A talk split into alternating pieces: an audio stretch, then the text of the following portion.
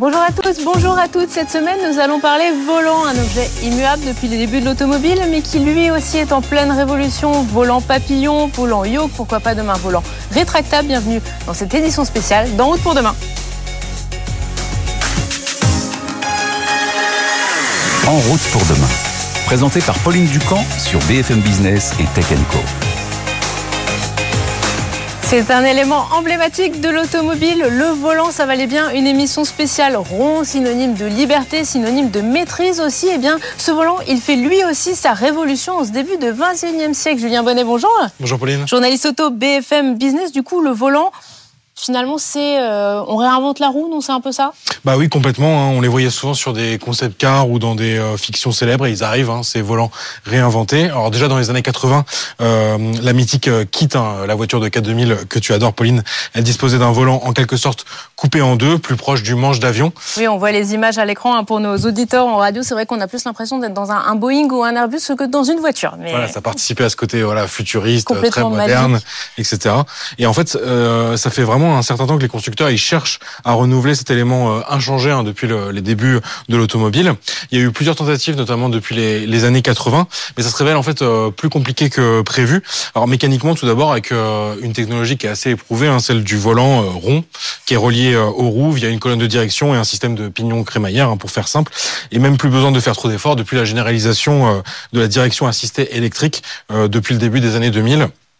Donc il y a aussi une question euh, d'habitude euh, des conducteurs. Hein. C'est pour ça qu'on change pas aussi ce volant. Mais si on, se retrouve avec la voiture de K2000, ça peut changer beaucoup voilà, de choses. Voilà, ça peut bouleverser, je pense, euh, le conducteur. On a tous appris à conduire avec des volants ronds et il pourrait être dangereux finalement d'avoir plusieurs formats qui cohabitent. Et c'est vrai qu'en fait, on a toujours l'impression qu'on a toujours la même voiture, mais ça nous arrive quand même ponctuellement de changer. Hein. Quand vous empruntez la voiture d'un proche, par exemple, euh, lors de voilà d'un long trajet, si c'est pour soulager le conducteur, ça peut ça peut être sympa de, lui, de prendre le volant. Et si on a l'habitude qu'il soit rond, a priori, on va pas être trop bouleversé à part l'emplacement des essuie-glaces et des clignotants qui peuvent variés. Euh, et, et, quand on loue une voiture, bien sûr. Et puis à l'heure de l'explosion de l'autopartage, voilà, si on avait plusieurs formats de volants différents, ça pourrait poser des problèmes. Et derrière cette forme originale, il y a tous les enjeux aussi liés à la direction by wire, hein, donc euh, la direction électronique. Et là aussi, il faudra faire preuve de pédagogie, parce qu'on comprend que des conducteurs qui sont habitués vraiment à cette liaison mécanique entre le volant et les roues, ils, pourraient vraiment être inquiets de se dire que, que c'est plus qu'un système de capteurs euh, qui, qui permet cette, euh, cette direction. Et, et, mais comme dans la plupart des organes essentiels, hein, dans l'aéronautique, dans l'automobile, euh, il y a une redondance hein, de, de, ces capteurs. Donc normalement, bien sûr, ça, ça, reste assez euh, safe pour reprendre un, mot totalement anglais. Sûr, y voilà, totalement de, sûr, il y a, y a pas de sécurité routière. Exactement. Et, et, donc, bah, on peut, on peut finalement conclure en, en se disant que imaginer de, nouveaux volants, c'est un peu comme euh, justement, comme tu le disais, réinventer la roue, euh, c'est-à-dire chercher à innover là où il y a une solution qui existe depuis bien longtemps euh, et qui semble plutôt bien fonctionner.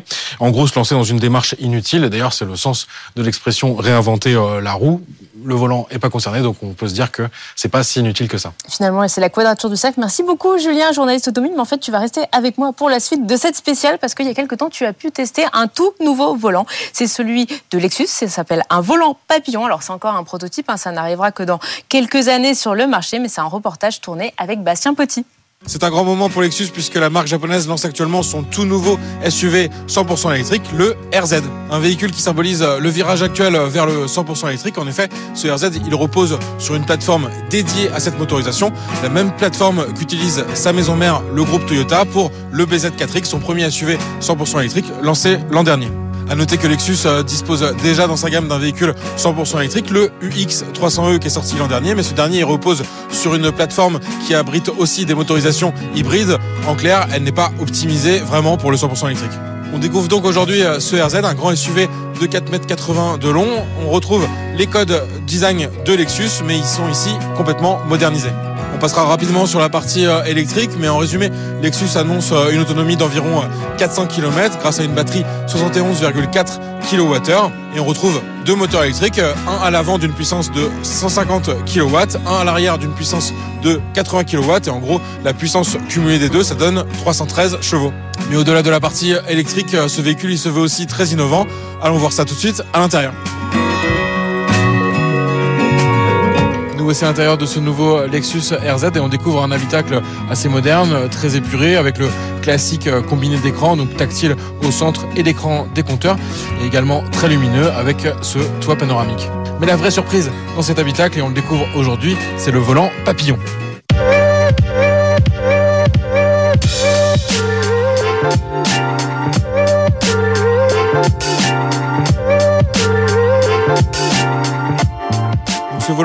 C'est son nom euh, chez Lexus. Il a une forme très originale, hein, ça on le remarque bien sûr tout de suite, mais il va cacher aussi à l'intérieur bah, une technologie assez poussée qui est en fait la direction by wire ou la direction électronique.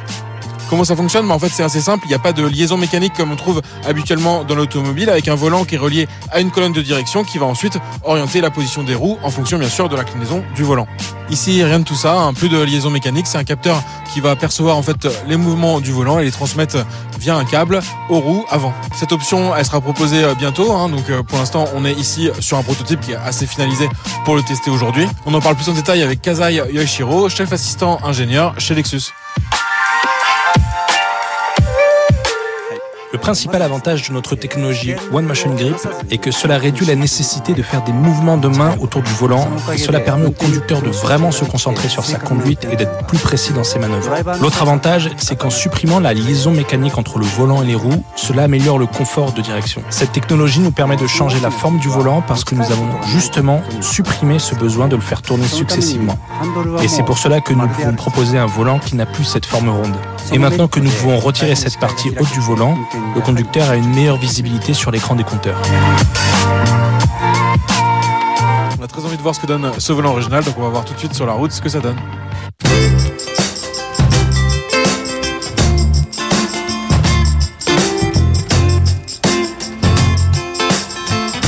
Ça fait maintenant quelques heures qu'on est au volant de ce Lexus RZ, donc avec ce volant papillon euh, très original. Déjà, premier point positif, hein, ça va dégager complètement la visibilité, bah, tout d'abord sur l'écran des compteurs, et puis plus globalement sur l'habitacle, on n'a plus ce grand volant rond dont on a l'habitude. Un volant en quelque sorte coupé en deux, ce qui rappelle euh, fortement bah, le volant Yoke hein, introduit par Tesla sur cette dernière euh, Model S et Model X. Alors la principale différence avec ce volant Tesla, euh, c'est que chez Lexus, ils ont choisi de conserver les commodos derrière le volant. Chez Tesla, on les retrouvait finalement euh, en frontal sur le volant directement. Donc par exemple l'accès aux clignotants ou aux essuie-glaces. L'avantage, c'est que chez Lexus, on va conserver ses habitudes de ce côté-là, donc les clignotants derrière le volant, les essuie-glaces et aussi des commandes d'ajustement du freinage régénératif sur trois niveaux. Donc ça, c'est toujours assez pratique dans une voiture électrique.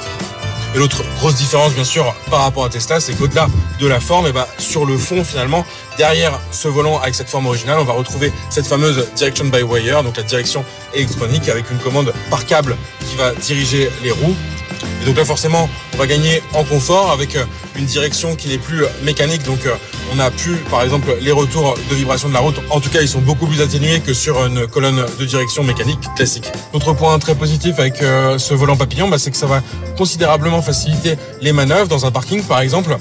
En effet, je vais juste avoir un tour de volant à faire pour aller de l'extrémité gauche des roues à l'extrémité droite. Là où sur un volant classique, je vais finalement avoir à faire de nombreux tours de volant pour arriver au même résultat. D'ailleurs, on a eu l'occasion de tester ce Lexus RZ avec euh, un volant classique et c'est vrai qu'on sent bien cette différence. Et également, donc, euh, lorsque cette option sera proposée en 2025, à voir si les clients opteront à la fois pour ce format original du volant papillon, mais également pour le confort apporté par cette direction électronique.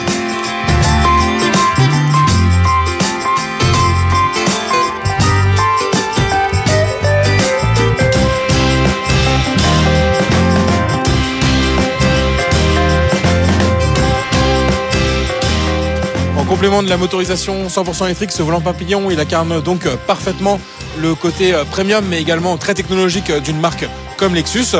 A voir maintenant quand cette option elle sera proposée en 2025 à quel tarif bien sûr. On rappelle qu'on est déjà sur un SUV très haut de gamme. Hein. donc ce RZ dans la finition de base il démarre à 75 500 euros en France et dans la finition qui ajoute euh, pas mal d'équipements on est déjà à un niveau de prix de 85 000 euros et a priori ce sera sur cette version là que sera proposé ce fameux volant papillon. BFM Business et Tech Co présente En route pour demain, l'invité. On poursuit notre spécial volant avec notre invité Stéphane Maillard. Bonjour. Bonjour. Vous êtes designer en chef en charge des intérieurs chez Renault. Merci beaucoup d'être avec nous euh, aujourd'hui. Alors, on l'a vu euh, à l'instant, un, volant papillon. Chez Renault, vous avez aussi euh, créé un des concepts de volants très originaux ces dernières années. Je pense à la R5 Diamant avec un volant à plusieurs cercles. Je pense aussi au Dacia Manifesto. Il y avait même des petits cadrans de chaque côté du volant. Comment vous imaginez le volant de demain au sein du groupe Renault? Euh, bah, d'abord, on ne travaille pas que sur le volant, on travaille sur l'habitacle euh, en entier. Oui, c'est un tout. Euh, en voilà, hein. c'est un tout, et donc on pense à l'architecture au global. Et le volant, c'est un des éléments qui fait qu'on va offrir une expérience à bord qui est inédite.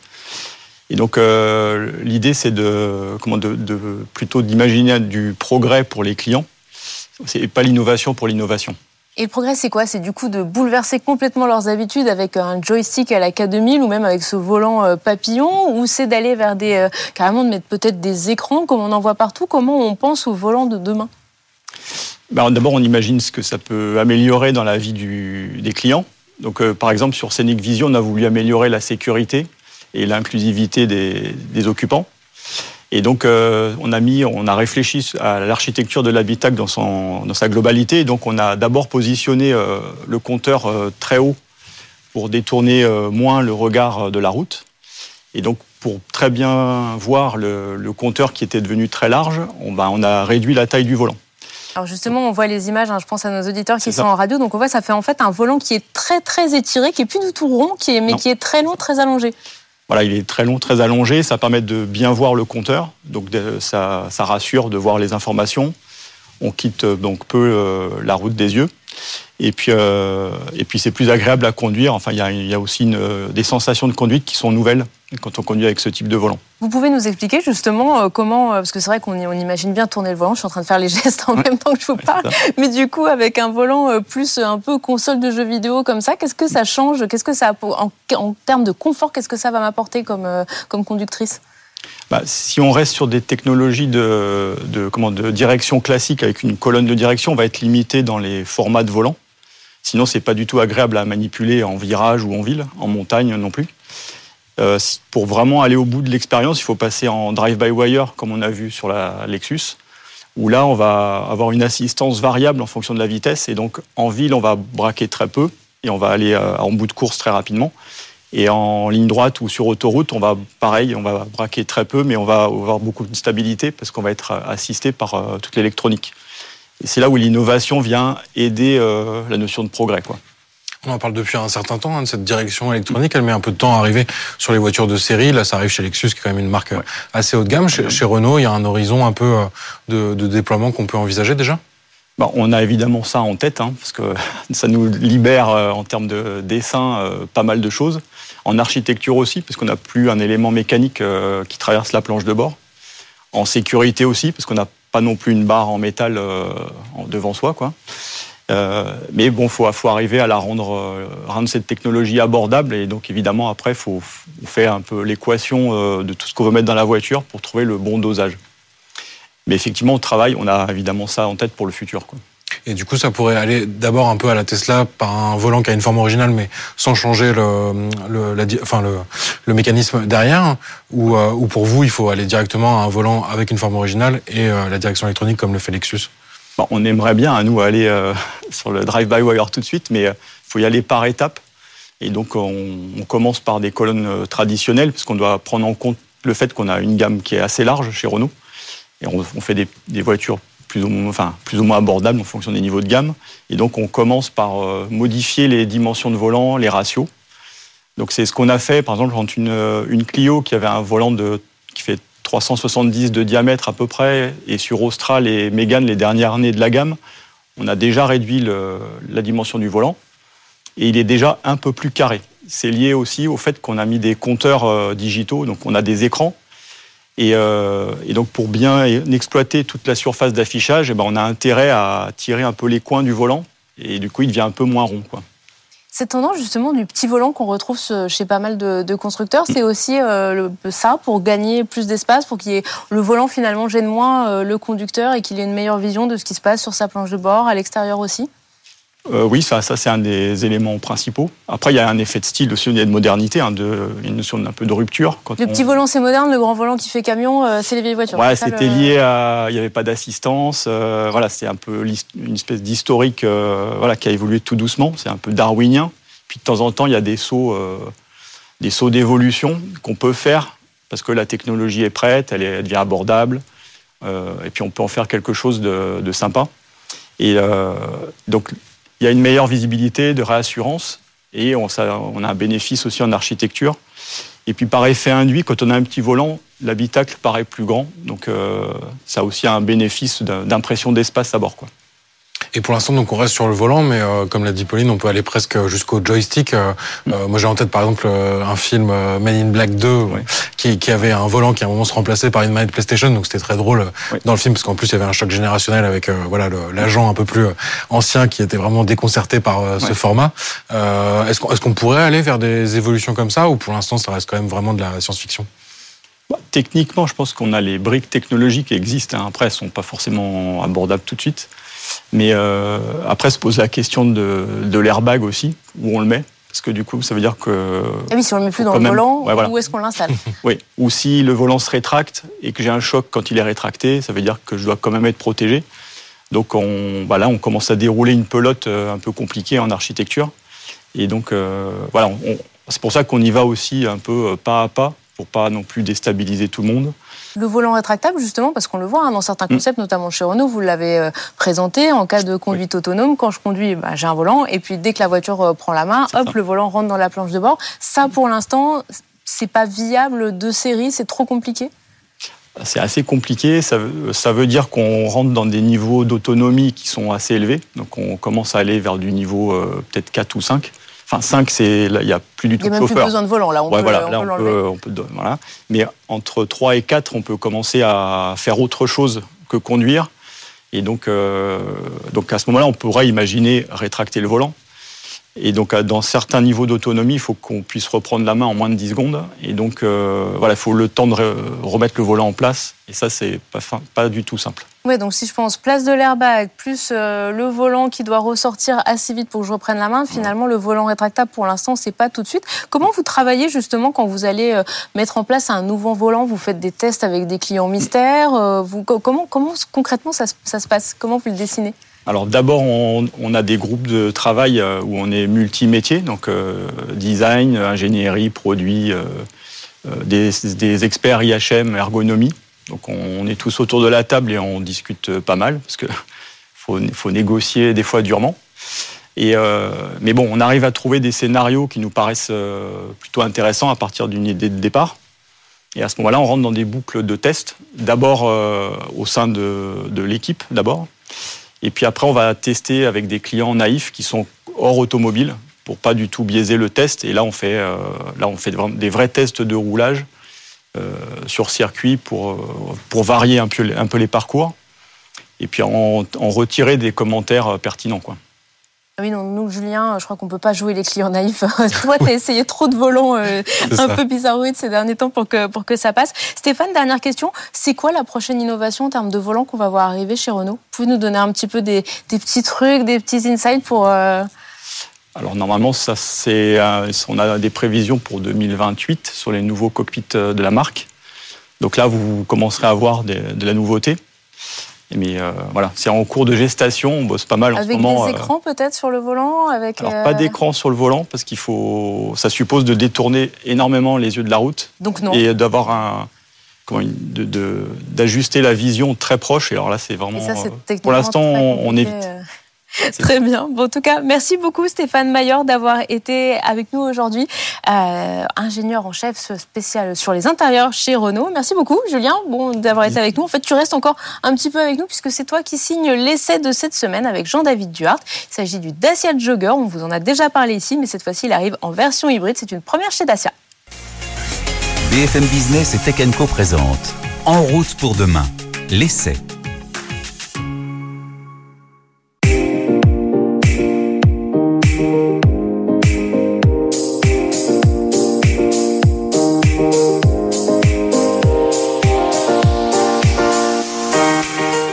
Dacia élargit encore euh, sa gamme de motorisation après avoir lancé la bicarburation essence GPL en alternative au diesel ou encore le 100% électrique euh, avec euh, sa petite Dacia Spring. Bah, on découvre aujourd'hui son premier modèle hybride qui est proposé sur son Jogger. Donc on le rappelle, hein, le Jogger, c'est le véhicule familial proposé par Dacia depuis l'an dernier. Donc sur une base de Sandero, on a un véhicule bien plus long, hein, 4 mètres 55, et qui est proposé à la fois en 5 places ou en 7 places. À l'extérieur, euh, très peu de changements au niveau du design par rapport aux autres motorisations euh, déjà proposées. Dacia a juste ajouté un petit logo hybride sous le nom du modèle Jogger à l'arrière. Et à l'avant, on découvre euh, la nouvelle identité visuelle de Dacia qui a été mise en place au cours de l'année dernière sur tous les modèles de la gamme. Un look identique donc à l'extérieur, mais on va tout de suite à l'intérieur à quoi ça ressemble. À l'intérieur de ce jogger hybride, on note euh, peu de différence par rapport aux autres motorisations proposées.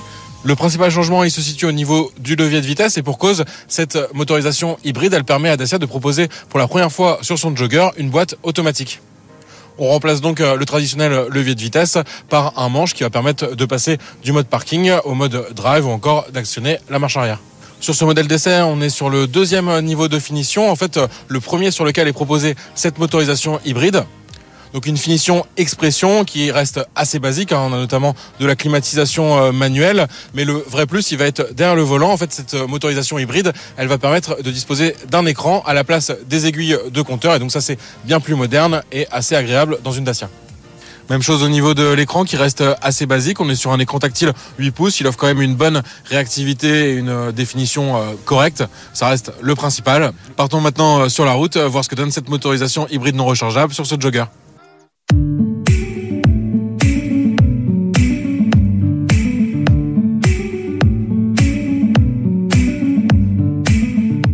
Motorisation hybride, elle associe un moteur thermique essence 90 chevaux à un moteur électrique 50 chevaux. On a également en complément un alternant démarreur électrique qui va aider euh, à l'accélération, au démarrage, bref, euh, fournir une assistance électrique pour aider au maximum la motorisation thermique. Alors on est bien sûr ici sur une technologie hybride non rechargeable. Donc euh, le, principal avantage, euh, c'est que bah, on n'a pas à la brancher, on n'a pas à s'occuper euh, de la gestion de la batterie. C'est le véhicule qui va arbitrer entre les différents scénarios. Donc bah, soit la motorisation thermique qui va alimenter à la fois les roues, mais également recharger les batteries, soit le véhicule qui va fonctionner en mode 100% électrique uniquement ou dans les descentes par exemple on va profiter de la régénération d'énergie avec le mouvement des roues qui va aussi servir d'alternateur pour recharger la batterie. D'ailleurs, l'avantage, c'est qu'on ne perd pas d'espace euh, à bord, hein, que ce soit dans le coffre ou dans l'habitacle, parce que cette batterie, elle va être logée dans l'emplacement dédié à la route secours, en fait, comme euh, le réservoir de GPL dans euh, la configuration bicarburation. L'inconvénient par rapport à la motorisation hybride rechargeable, c'est qu'on va disposer d'un peu moins d'autonomie. En général, sur ces modèles, on a environ 50 km de possibilité de rouler zéro émission.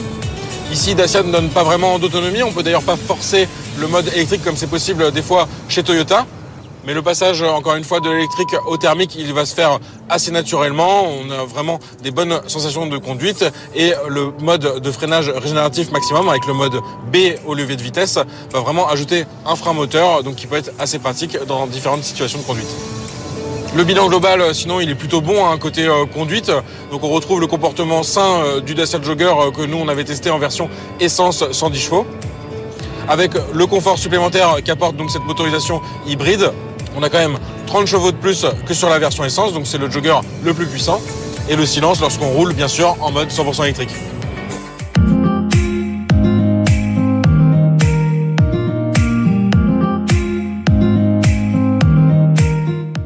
Un essai plutôt concluant, en effet, sur euh, la centaine de kilomètres euh, parcourus, à la fois sur autoroute, euh, mais aussi en ville, eh ben, on a réalisé une consommation d'environ 5 litres au 100, donc c'est un très bon chiffre pour un modèle essence.